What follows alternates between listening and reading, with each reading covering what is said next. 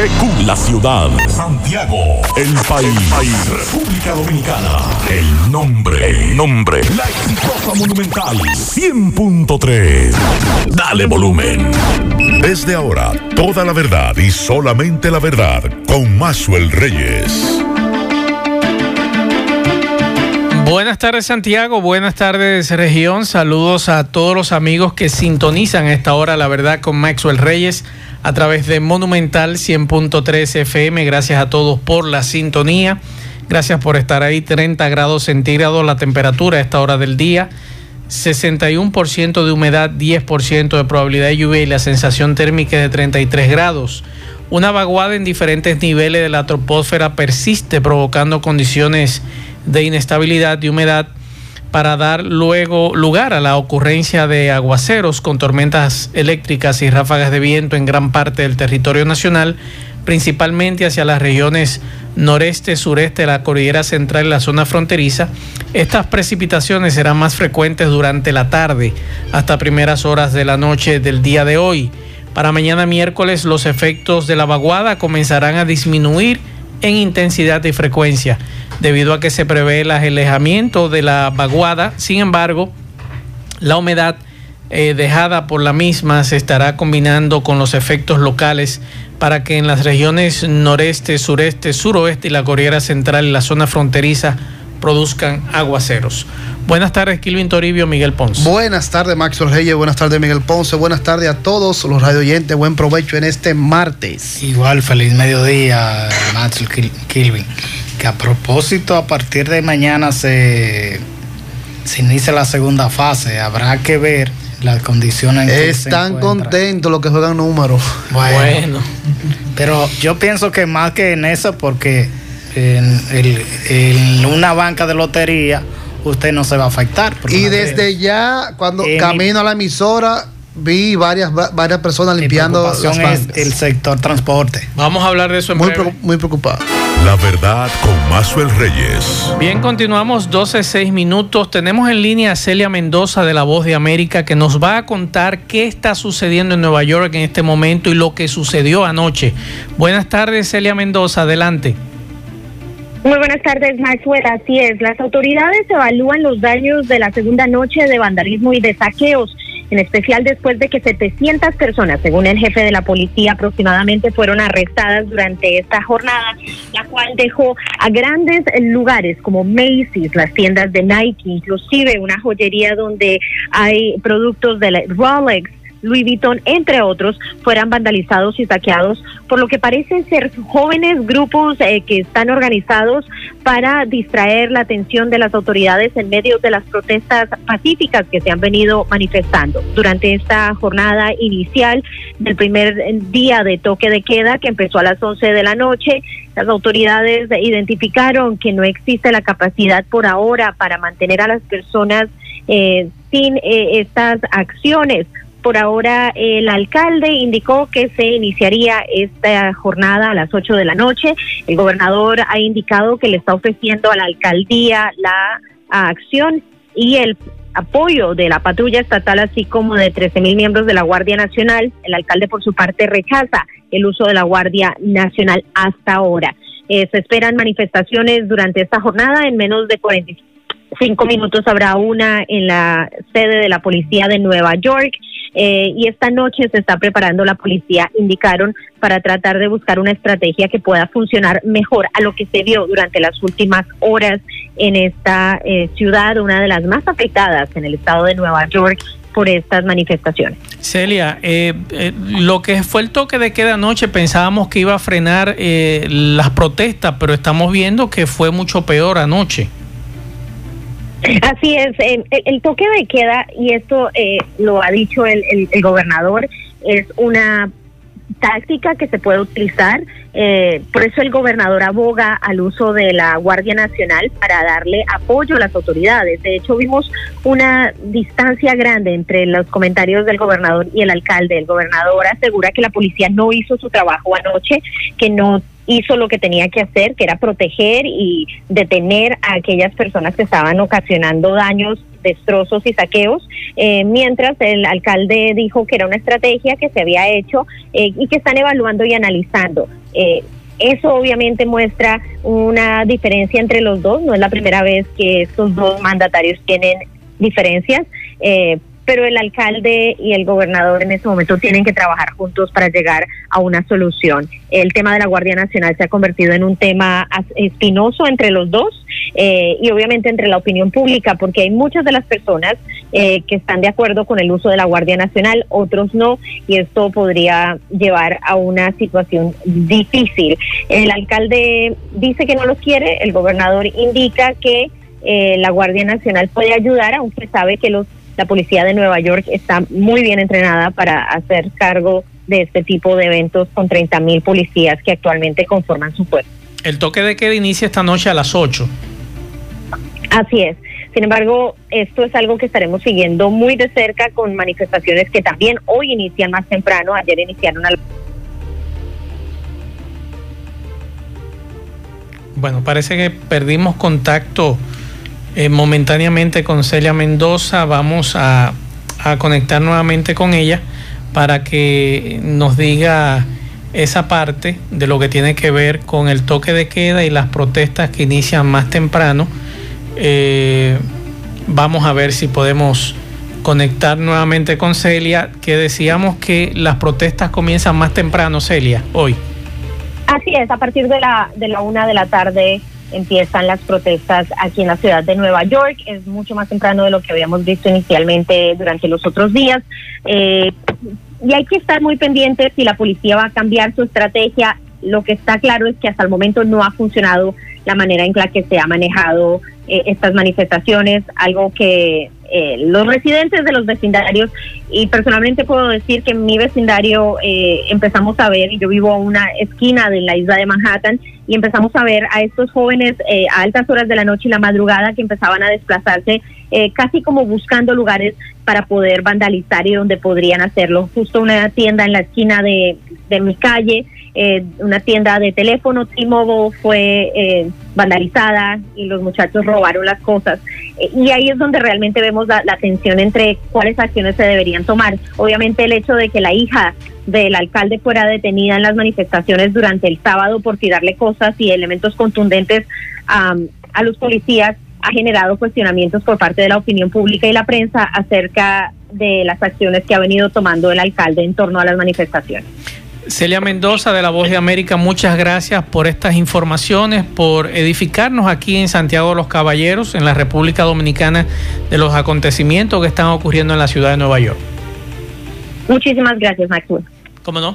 Gracias a Celia Mendoza por estas informaciones. Eh, a los amigos que están allá y están escuchando el programa y gracias al reporte de Celia en vivo con nosotros desde esa zona y anoche Celia nos mandaba videos de lo que estaba ocurriendo. Incluso ella filmó un momento cuando unos manifestantes le lanzaban eh, fuegos artificiales, un fuego artificial que explotó muy fuerte a la policía. Y reiterar que esta noche a las 8 comienza eh, toque, de queda. toque de queda hasta las 5 de la mañana.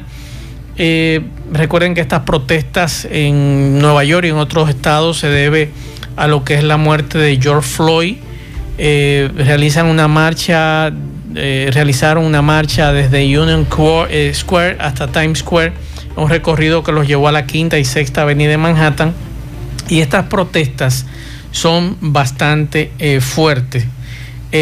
también vamos a, a hacer contacto inmediatamente con Natalie Salas Guaiteró para seguir con el tema. Hoy el presidente Donald Trump amenaza a Miguel Ponce y Kilvin, amigos oyentes, con movilizar tropas y así poner fin a lo que ha calificado como terrorismo doméstico, refiriéndose a las protestas desencadenadas tras la muerte de George Floyd. Vamos a escuchar a Natalie Salas Guaiteró de La Voz de América, que también nos plantea la situación desde Washington. Adelante, Natalie. Buenas tardes.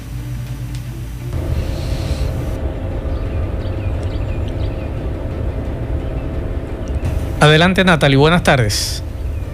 El presidente Donald Trump amenazó con invocar la ley de insurrección de 1807 que le confiere poderes especiales para ordenar la salida de tropas militares a la calle y así controlar actos de disturbio y vandalismo. Esto sucede a raíz de las diversas protestas que ya se han extendido por siete días consecutivos en varias ciudades del país como consecuencia de la muerte de George Floyd en Minneapolis. El presidente dijo también estar movilizando recursos federales, civiles y militares para detener los saqueos y poner fin a lo que calificó como actos de terrorismo doméstico.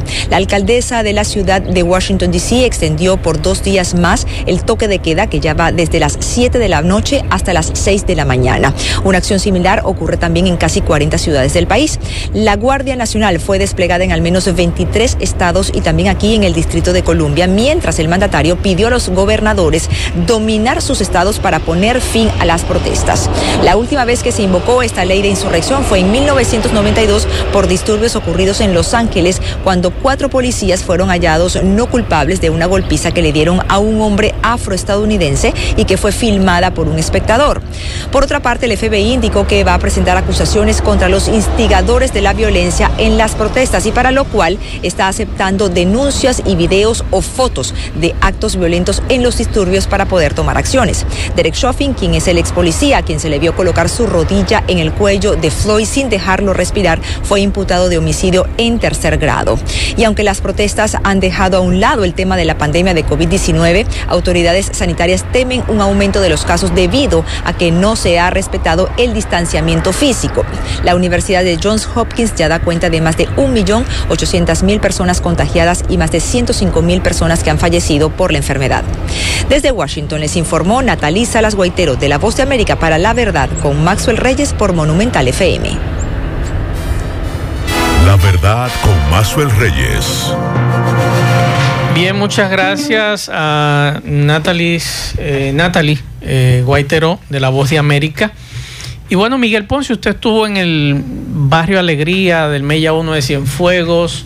En principio nos decían esta mañana que era una tubería que conecta el tanque de almacenamiento de agua en ese sector que fue que rompió, hubo una avería eh, alrededor de 200 viviendas, nos decía Francisco Arias esta mañana, resultaron anegadas por, por, la, por el agua, otras destruidas. ¿Qué usted pudo, pudo constatar allá? Que precisamente no sé a, en qué punto está, porque no vi ninguna destruida, sino afectadas.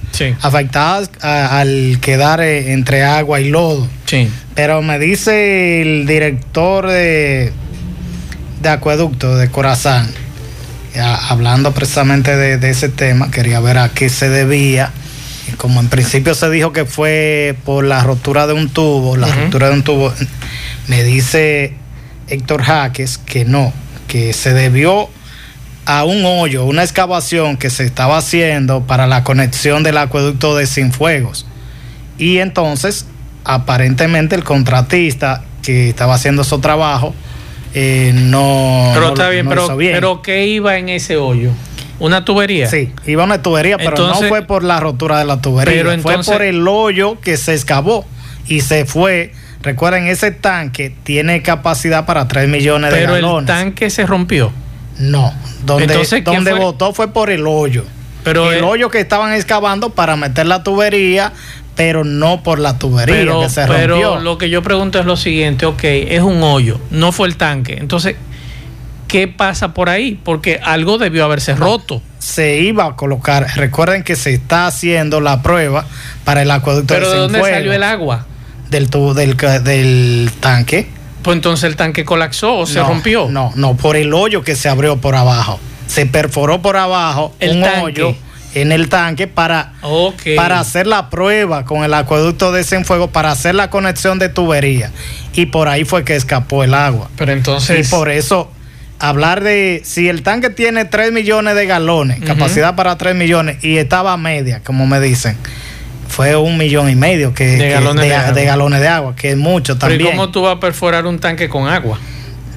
Lo, eh, además de el, el cómo se hizo, parece que el empalme no le quedó bien y ahí es donde tuvo el problema. pero el contratista, pero, debe haber, eh, eso decía yo, pues, tiene que haber eh, eh, mayor acción en contra de un contratista y si, y si hubiese, hubiese llevado también eh, víctimas mortales, porque hasta esa ahora no se ha establecido eso, pero hay daños, hay daños materiales Claro. a viviendas, a, a, por ejemplo, un señor que es dueño de un un negocio de, de reparar eh, computadora, eh, nevera. Perdió. eh, me dice él que casi 200 mil pesos. Imagínese usted, vamos a escuchar un reporte de Cosme, un buen amigo que vive en ese sector y que quiso hablar con varias personas.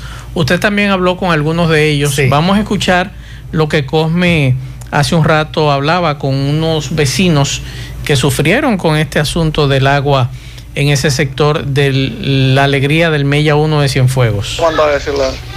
Mire, aquí estamos en una vivienda que fue totalmente destruida, todos sus ajuares.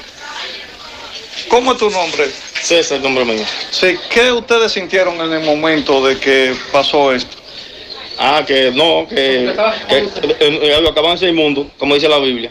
Eh, nosotros hemos pedido todo, eso se llenó de agua, la casa se inundó de agua, la cama, todo. Y estamos aquí a ver quién nos puede meter una mano, una mano amiga para que nos ayuden en lo que puedan. ¿Cuál autoridad ha venido por aquí en estos momentos? Aquí no, a- a- la defensa civil pasó por aquí nada más, pero ellos no preguntan ni nada, porque ellos se hicieron los chivos locos, pero lo importante es la vida también. Gracias a Dios estamos vivos. No han sabido si hay eh, nada humano que lamentar. Si ha salido personas afectadas. Sabemos ya que desde luego vemos muchas casas destruidas. Sí, hay par de casas también. Aquí, Sí, en, entonces- aquí en el tanque. Porque fue sin un juez y el tanque de la, tubería de Corazán. ¿Cuál es el llamado que ustedes le hacen al gobierno y, y a las autoridades de Santiago? Que nos ayuden en esto porque estamos en una situación difícil. Ok, esto es para Mazo de Reyes, la verdad de Mazo de Reyes.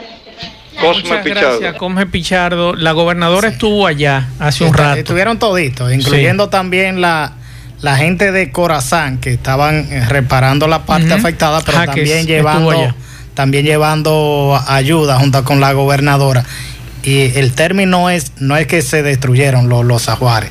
Resultaron eso no es- afectados. eso no se destruye así por así, a menos que no Claro. se rompan, se ven afectados. afectados. Vamos a seguir escuchando. representante genuino de lo que es la comunidad de Cienfuegos. Padre, ¿cómo usted ve esta situación que se ha dado? Bueno, la situación es muy precaria, muy fuerte, la realidad muy fuerte, pero hay que darle gracias a Dios que no hay pérdida humana. Lo que hay pérdidas materiales, algunas personas heridas, pero eso se recobra, eso se puede recobrar, gracias a Dios. Y estamos aquí realizando un levantamiento para entregarlo a la señora gobernadora y a la parte de la presidencia para que ellos pu- puedan venir en auxilio de estas personas, en conjunto de la defensa civil, eh, eh, la- las ayudas puedan llegar a lo que sí necesitan. Porque hay personas que eh, pidieron vehículos, el vehículo se lo llevó, lo arrastró y lo ahogó. Casa completa, derrumbada en la parte de arriba. Y nada, aquí trabajando. Hasta ahora nada humano que lamentar. Nada humano que lamentar, nada humano que lamentar. Pues muchas gracias, Padre, y seguimos con usted y la verdad de Mazo de Reyes. Dios le bendiga. Bien, gracias, Cosme Pichardo. Miguel Ponce, tú hablaste con algunos residentes Sí, del Mario, lugar. En, en el mismo punto, esa es la calle 6. Sí. Donde Pero ven eh, acá, ese mayormente tanque, ese eh, toda tanque esa agua. hu- hubo un problema en una ocasión con ese tanque sí. hace unos años atrás. Pero en este caso es más por prueba que habrá que ver. Y sería bueno hablar con Darío Fernández, que pueda dar mayores detalles en el caso ya de, de Corazán, que, que facilite, que, y, y- porque hasta ahora uno tiene una versión de, de ellos. Sí. Vamos a escuchar, vamos a escuchar a los residentes. Oye, yo estaba despierto a las 5 de la mañana y yo oigo ese escándalo. Y cuando yo oigo ese escándalo, que miro, llamo a la mujer porque la niña se me estaba jugando. Y todo era bollando. Porque ellos agarraron y punchan el tubo mayor. Y cuando lo puncharon, lo debilitaron el tubo. Como para que esto pasara, una vaina como política, ¿tú entiendes? Entonces, mira todos los daños que hay ahí adentro. Todo lo que dañó el agua, porque el agua tenía más de dos metros de altura. ¿Tú entiendes? Arrastró todo, carro y todo. ¿Qué le piden ustedes a las autoridades? Es que nos ayuden porque somos pobrecitos. Bien, eh, que me excuse el señor, pero no estoy de acuerdo con, con su opinión de que es un asunto político. No creo que nadie quiera que ocurra una situación como y esa. si fuera en parte política, como es parte de, de un acueducto que ellos están por inaugurar, a ellos les conviene más la otra parte. pero ven acá. Darle su acueducto, pues le está brindando agua Claro. y, le, y le rinde más fruto No, político. no, no que haga- no haya daño, que haya daño, no imposible. Se cae dentro de la lógica. Claro. Bueno, mañana 3 de junio se abre la, la fase 2 impuesta por el gobierno y comienzan a abrirse los juegos de azar, excepto los casinos, comercio permitido en centros comerciales, transporte colectivo de pasajeros, servicio religioso los domingos, últimamente, atención con eso, y en el caso del transporte ya hay una queja, una denuncia que hace el presidente de CONATRA, Antonio Marte, que afirma que pedirá más de dos mil pesos por autobuses porque solo podrá montar 27 personas como parte de la medida sanitaria dispuesta por la reapertura del transporte colectivo a partir de mañana miércoles van a perder, ¿eh? 3, dos mil pesos por pasajero, dicen ellos. ¿Y qué él ellos, que él quiere ¿Y qué él quiere? que el gobierno le recompense eso. Ajá, y a mí, ¿quién me va a recompensar? Ellos están hablando de 1.700 millones. Pero, ¿y quién me va a recompensar? a a ellos. demás, lo demás, lo que no le han dado nada. Óyeme, esta gente, Dios mío, eh, eh, son unos camaleones, Dios mío. Todo el tiempo pierden, Yo pero no dejan yo el negocio. Insaciables. Porque, Sí, son insaciables. porque usted no puede. ¿Cuánto le han dado a usted? A, a Maxwell No, y a hombre, Kirby por que están aquí. El gobierno no nos ha dado a nosotros ni una menta. Y esta gente que tienen todos los millones del mundo quieren más. Ok, perfecto. Usted, pero no es una situación que no es que usted quiera. Es una situación que todos estamos eh, tratando de. Todo de el mundo ha perdido. Y todo el mundo ha perdido. Entonces usted hay que compensarlo dos mil pesos por pasajero. Óyeme, qué león, ¿eh? Es un león. Y, eh, y si, si ese es un sindicalista que aspira a a senador. Sindicalista no, por Dios, un Bueno, empresario. el empresario de transporte, por- Claro. pero también político. Él aspira de nuevo a senador. No, por si Dios. así es que él quiere ser- representar a, a, a lo de Santiago Rodríguez, Esto un teniendo relajo. un negocio así, ¿no? No, hombre, así no, así no. Bueno, hace un rato nos informaban de medida de coerción en contra de un tercer implicado en la muerte de una mujer, un hecho que ocurrió el pasado 18 de mayo en San Francisco de Macorís. Y este caso fue declarado complejo. La medida de coerción fue impuesta en contra del nombrado Adonis Jiménez Báez, alias Titi. Vamos a escuchar, eh, ustedes recuerdan la, la muerte de Sífora Joanca Rosario Ten, que eso ocurrió en San Francisco de Macorís.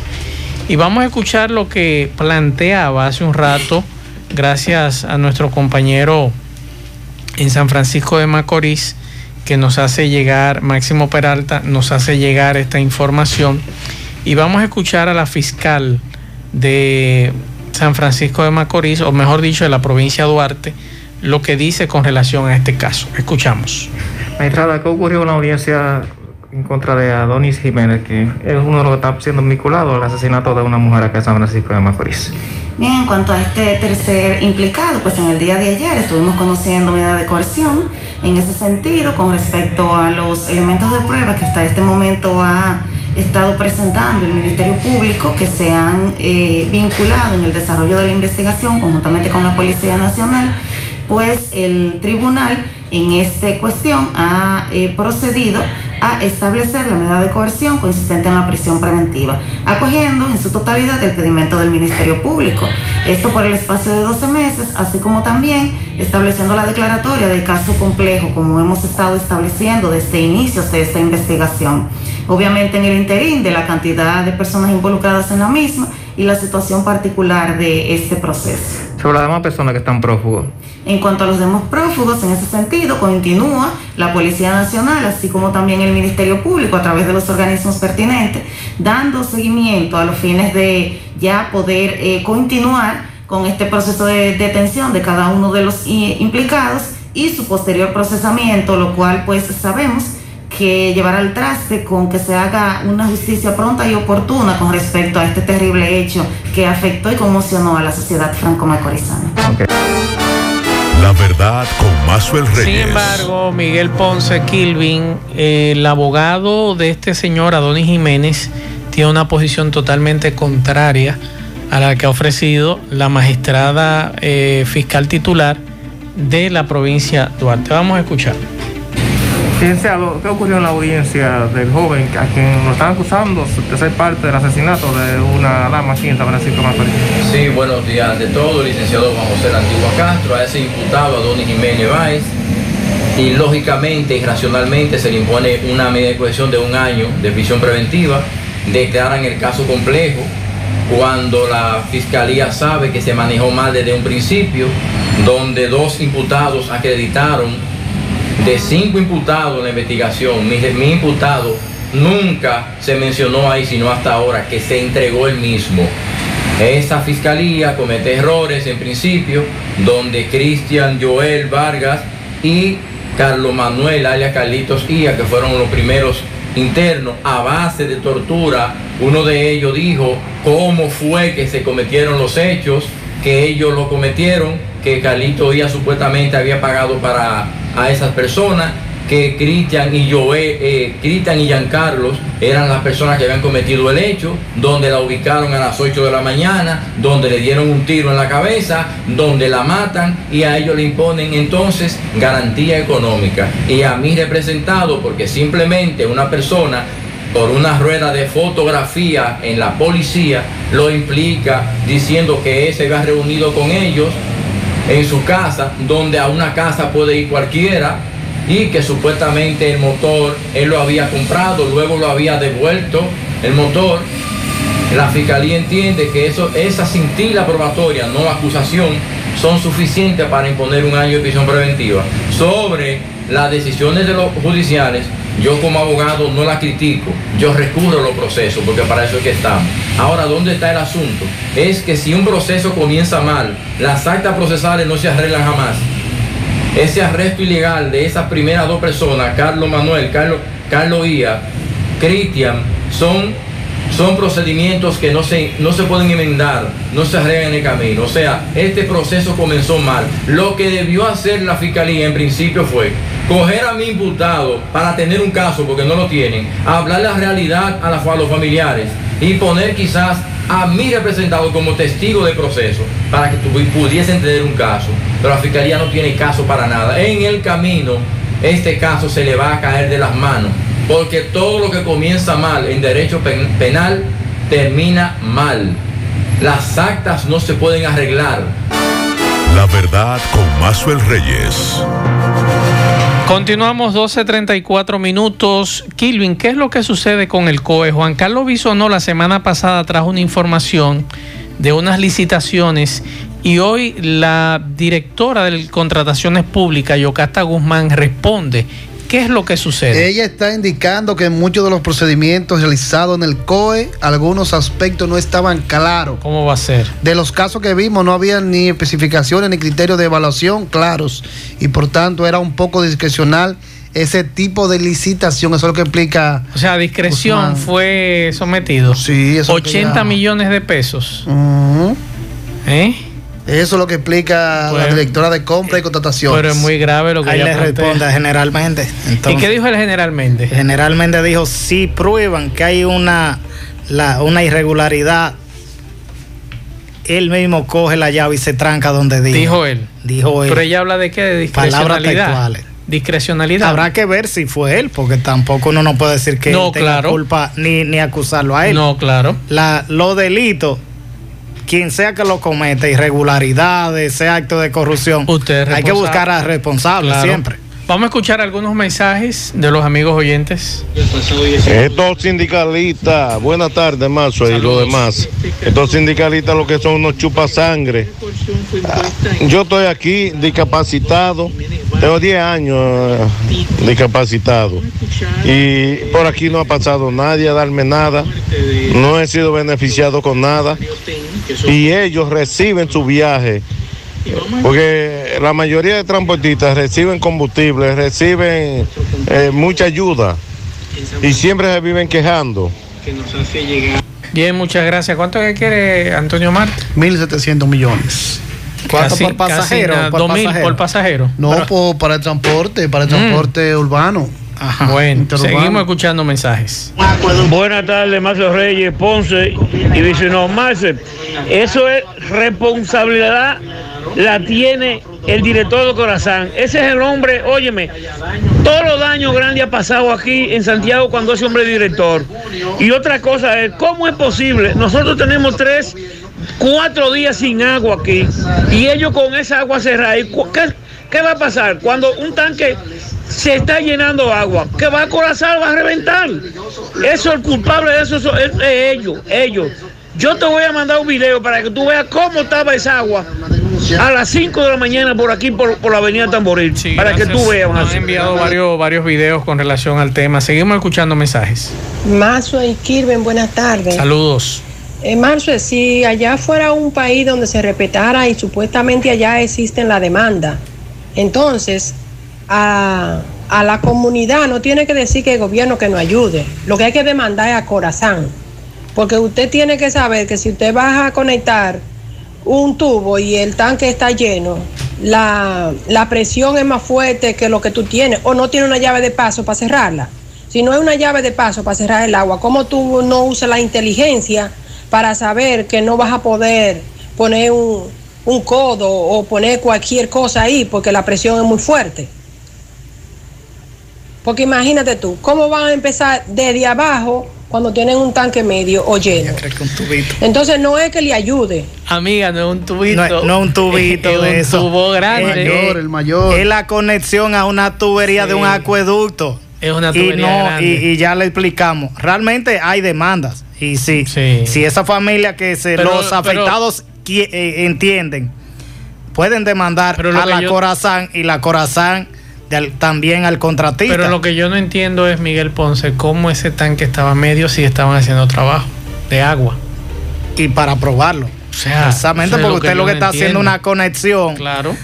desde el acueducto hacia ahí. Me imagino que ese sería para alimentar a, a esa parte. Porque bien- Recuerde que el acueducto de Cienfuegos, que va a ser inaugurado en los próximos días, porque también a, a propósito de eso me, me dice Héctor Jaques que esto obliga a trabajar el doble, entonces, Exacto. porque era por dos etapas.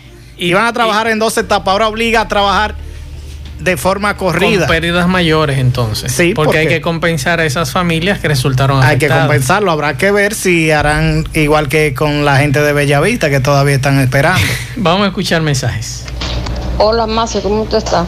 Oye, Marce, que yo quiero que tú me hagas una investigación respecto al hospital, el cabrón. A ver si están dando cons- consulta o por lo menos están poniendo cita, porque yo tengo que irle a consultar a mi mamá que está enferma. Tiene un problema de una operación, entonces yo quiero saber si están dando la cita, si están trabajando en eso. Para yo ir a coger la cita, que hay que operarla, pero ya tú sabes, tú me haces saber. Bien, Miguel Ponce estuvo hablando la semana pasada que estuvo en el Cabral Ibáez y te dijeron que las consultas habían iniciado.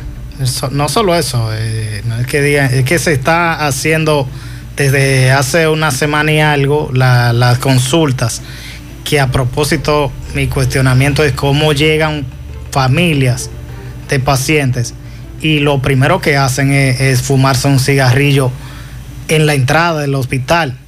Parece que los seguridad no saben decirle váyase fuera. Exacto. En medio de gente enferma, de, de- de familiares de ellos enfermos. Vi eso la semana pasada. Como mujeres de algunas de cierta edad y otras muy jóvenes fumando frente a la, a la entrada del hospital a la espera de un paciente que estaba que le habían dado de alta. Entonces, Miguel, eh, sí pueden ir a, Claro, a las ahí, citas. ahí- ahí se están ofreciendo varias consultas. Algunas todavía está- están a la espera, pero la mayoría sí se, está, se están ofreciendo. Acuda al primer nivel por la sabana larga, que ahí es donde está la- el área de consulta, y ahí puede preguntar y saber para, para qué tipo de, de médico usted va a asistir. Seguimos escuchando mensajes. Señor el periodista Gutiérrez, eh, le habla al licenciado Sixto Tavera para eh, pedirle por favor eh, que por su medio anuncie que en el día de hoy, a eso de las ocho y media de la mañana, dejé unos documentos eh, dentro de un folder al pie del asta de la bandera del Palacio de Justicia. Y se me olvidó recogerlo. Y la verdad es que estoy preocupado porque no he podido encontrarlo. y a nadie le interesan porque son su- cosas sumamente eh, que además le interesan a, a- los clientes a quienes le estoy haciendo el trabajo, que son dos, dos divorcios. O sea, son dos pe- pequeñas instancias de fijación de fecha de audiencia. Así que si usted se encontró con esos documentos, por favor, o háganselo llegar a Tomás Félix, nuestro compañero en José Gutiérrez Producciones en el Palacio de Justicia, que él está en la mañana, o lo pueden traer aquí a la emisora. Seguimos escuchando mensajes. Bueno, Marcio Reyes, buenas tardes y buenas tardes a los oyentes. Hay un disgusto colectivo entre los ahorrantes de- del Banco de Progreso, que ahora es Scotia Bank. Las filas se han multiplicado, han cerrado eh, estafetas. Ese banco que, que eran de Progreso lo han cerrado y hay una fila y, y un sol candente. Algunos de los clientes dicen que lo han vendido como vaca porque no saben este, realmente qué es lo que está pasando.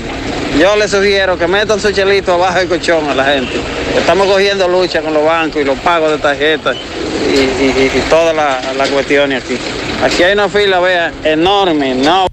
Recuerde que a ustedes, los clientes del Banco del Progreso y clientes de la Escocia Bank, se le informó que las plataformas estarían disponibles a partir de hoy, 2 de junio.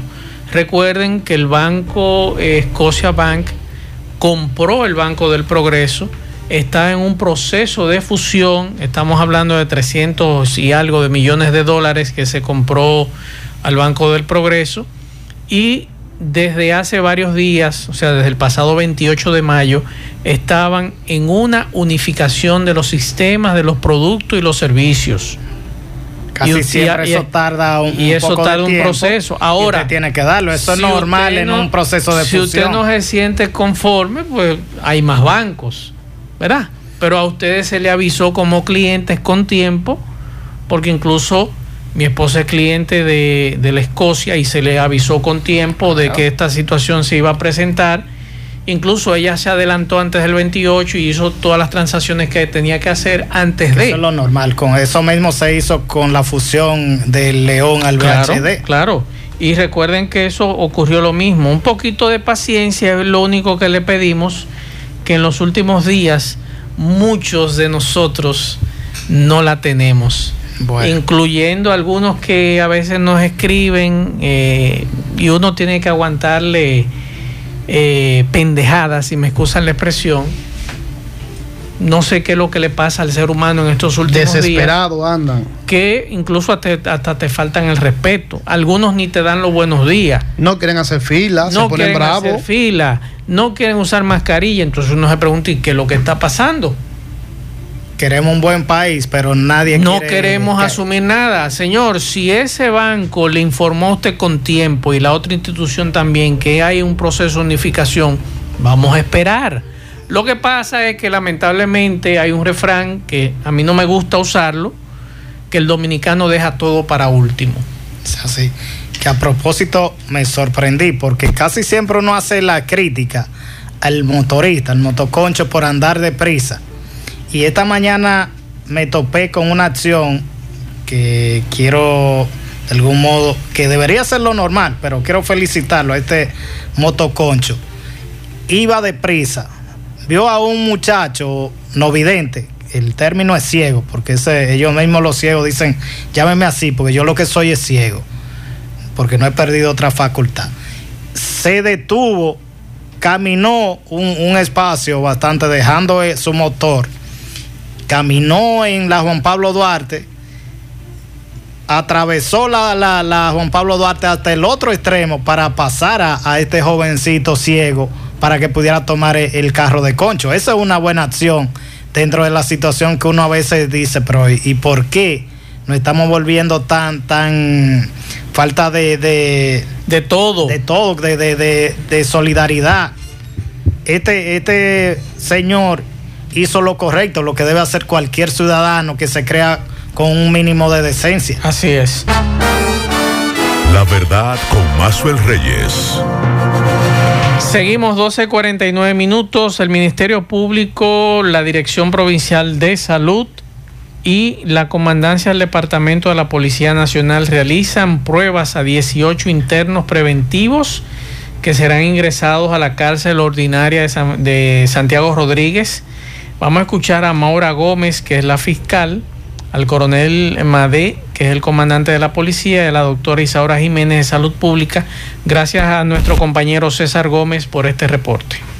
Hoy dando seguimiento a la jornada Salud Pública, Ministerio Público, Policía Nacional. Segunda jornada de prevención. El día de hoy se va a estar aplicando la prueba de control COVID-19 a los presos preventivos. Esta jornada de prevención se hace a los fines de que sea efectivo el traslado de los presos preventivos a la cárcel pública de Sabaneta.